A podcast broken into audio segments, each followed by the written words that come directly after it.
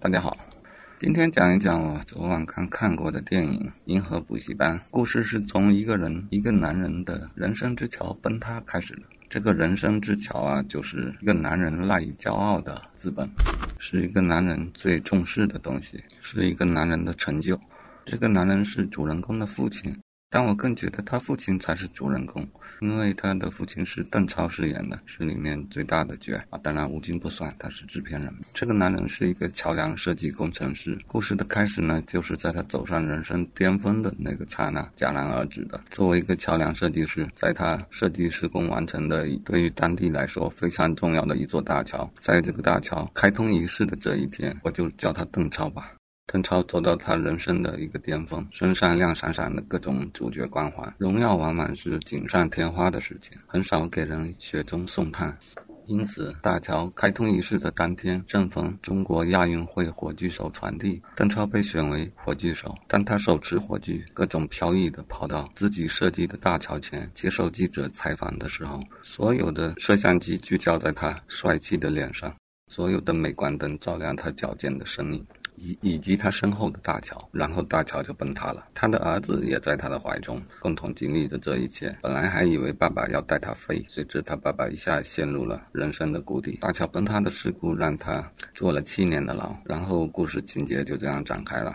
七年中，他的妻子带着儿子改嫁了。这个新家庭里的。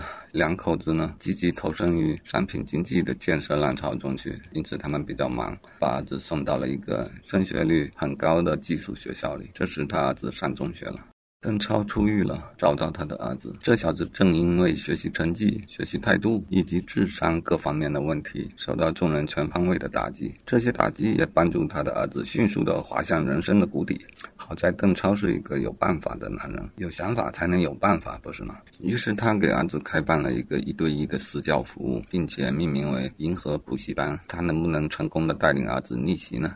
阶段性的来看，半个学期过后，在期中考试上，他的儿子由全班垫底上升到了倒数第五名，这是一个很了不起的成就了。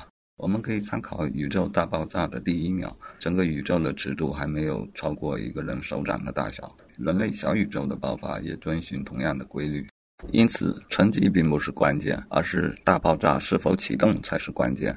邓超的补习班是卓有成效的。下半学期，邓超更是贯彻了这种放羊式的教学方法。当然，我们不能只学其形而不学其神。说他是放羊式的教学法，因为他鼓励孩子不要做练习，也不反对孩子有时候迟到，有时候旷课，甚至还鼓励休学去旅行。从头到尾就没见邓超给他的孩子讲解过一道题目。唯一跟考试略微沾上一点边的事情就是。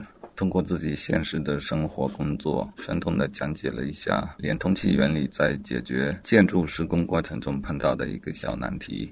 除此以外，补习班的主要补习内容是快乐、梦想、爱、坚持、坚强以及不停思考，诸如此类的更高级的、泛之普世而皆准的知识点。这种教学方法的效果远远超出了提高学习成绩这么一个单纯的目标。正如我们后来看到的，他的孩子。除了学业的提高，嗯，还确定了自己的人生理想，并为之奋斗，成为了一名航天员，也帮助他在九八年洪灾的时候顽强的生存了下来，也帮助他只身一人在太空行走的时候抛弃了保护绳，侥幸的活了下来。因此，当我们学习所设置的目标，所遵循的准则是更高层次上的，这样的教育能够帮助你走更远的路。当然，他这样的教育理念和传统的教导主任的观念是格格不入的，也给故事的剧情中自然的引入了许多矛盾和冲突。剧情是这样开展的。好的，剧透就到这里，该透的也全都透了，没有什么遗漏了。下面分析一下人物性格。首先，邓超，邓超这样一个阳光的性格，真不应该有老年的扮相，太违和了。他这样的阳光帅气，似乎就只合适停留在人生的巅峰，才是我熟悉的他，我喜欢的他，以及我希望他成为的他。但是剧情就是如此的残忍，邓超没摔过三秒就崩塌了。悲剧就是把美好的事物打碎给人看。在那之后，我们只看到他坚持挣扎，所有的挣扎都只有泛起一些小水花，始终没能翻过天去。其后他所有的成就，只有唯一的载体就是他的儿子。但是他的儿子在建设自己生命之桥的时候，却希望他的父亲放弃重建他自己的生命之桥。这是剧中最尖锐、最闹心的一个矛盾。最后，他们们似乎是靠着父子深厚的感情，硬生生的消化掉了这个矛盾。因此，我们可以说，当你苦苦的思索一个问题的解决方法而不得的时候，你可以去寻找更高一层的矛盾，它分分钟能干掉低层次的矛盾。就好比你找一个人办事办不成的时候，你就去找他的领导。嗯，在剧情中就是这样，用爱干掉了梦想，同样也用爱干掉了坚持，说明爱是梦想跟坚持的领导，而梦想和坚持又分分钟秒掉了学习这个问题。哎呀，不对啊，我好像讨论的是人物性格问题啊，那强行扯回来。总之，邓超这个人，本色演出的话应该是阳光、帅气、张扬，而在片中的设置却让他一路掉坑。自身基本万劫不复，只是他在这个惊涛骇浪中挣扎的时候，偶尔还闪动着他的阳光和张扬。这或许也是一种背面铺粉的写法吧。我们看着他的挣扎，不由自主地期待着他翻身做回自己的那一刻。这种期待贯穿整个片子。好，不说邓超了。男主角他的儿子这个角色刻画的不够好，至少我印象不深刻。反而是他妈妈那个斜八字脸的女人，嗯，这是一个长相很有特点的女演员，在《无名之辈》里饰演那个瘫痪的女子。她用另外一种方式来爱着她的儿子，她的努力当然也是真诚的。虽然她在剧中是以阻挠邓超的教育理念的实施为主要目的，当然这只是角色的设定。作为母亲，她当然有充分的责任感去做这件事。事情我想说的是，当我看到这个斜八字脸的女人，她不光是一个角色，而是一个活生生的人。虽然篇幅占的并不大，她的戏份并不算很多，却是人物形象很饱满的一个。这我就不展开细说了。如果都说完了，您就不会再去电影院看一遍了。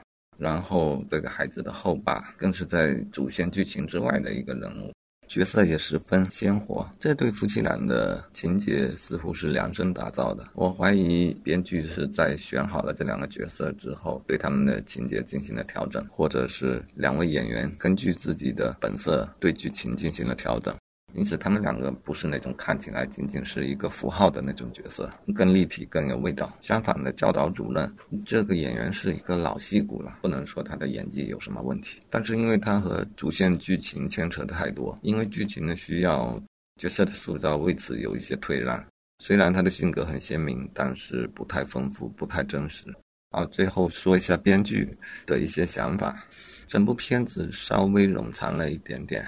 超过了两个小时，嗯，这可能会导致你年纪小一些的观众有点难以保持足够的注意力。当然，片中篇幅最长的这个补习过程，它即便长，我也认为它是精华，应该保留。相反的，其他的交代性的剧情和内容，可以尽量的压缩一下吧。真正的一篇好文章，可能是砍掉了很多的内容，而这些被砍掉的内容，单看可能也是好文章。真正的大家之所以成为大家，是因为他有极其丰富的内涵。这个内涵一定会丰富到让他不得不做出取舍，砍掉那些普通人可能永远都写不出来的内容。但这些内容对于他来说，却是不得不砍掉的。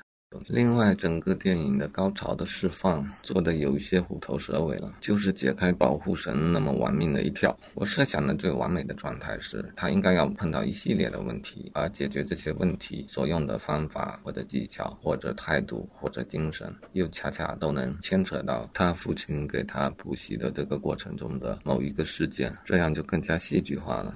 同时，之前的银河补习班的剧情也各个埋下了伏笔，让整个故事的结构非常的完整。当然，这会有一定的难度，不过我相信编剧这个专业的团体，他们一定是有能力完成这个。如果更走心一点的话，好了，以上就是我对这部电影的观感。如果我给他打分的话，我会打八分，八分就是值得一看的喽。好的，再见。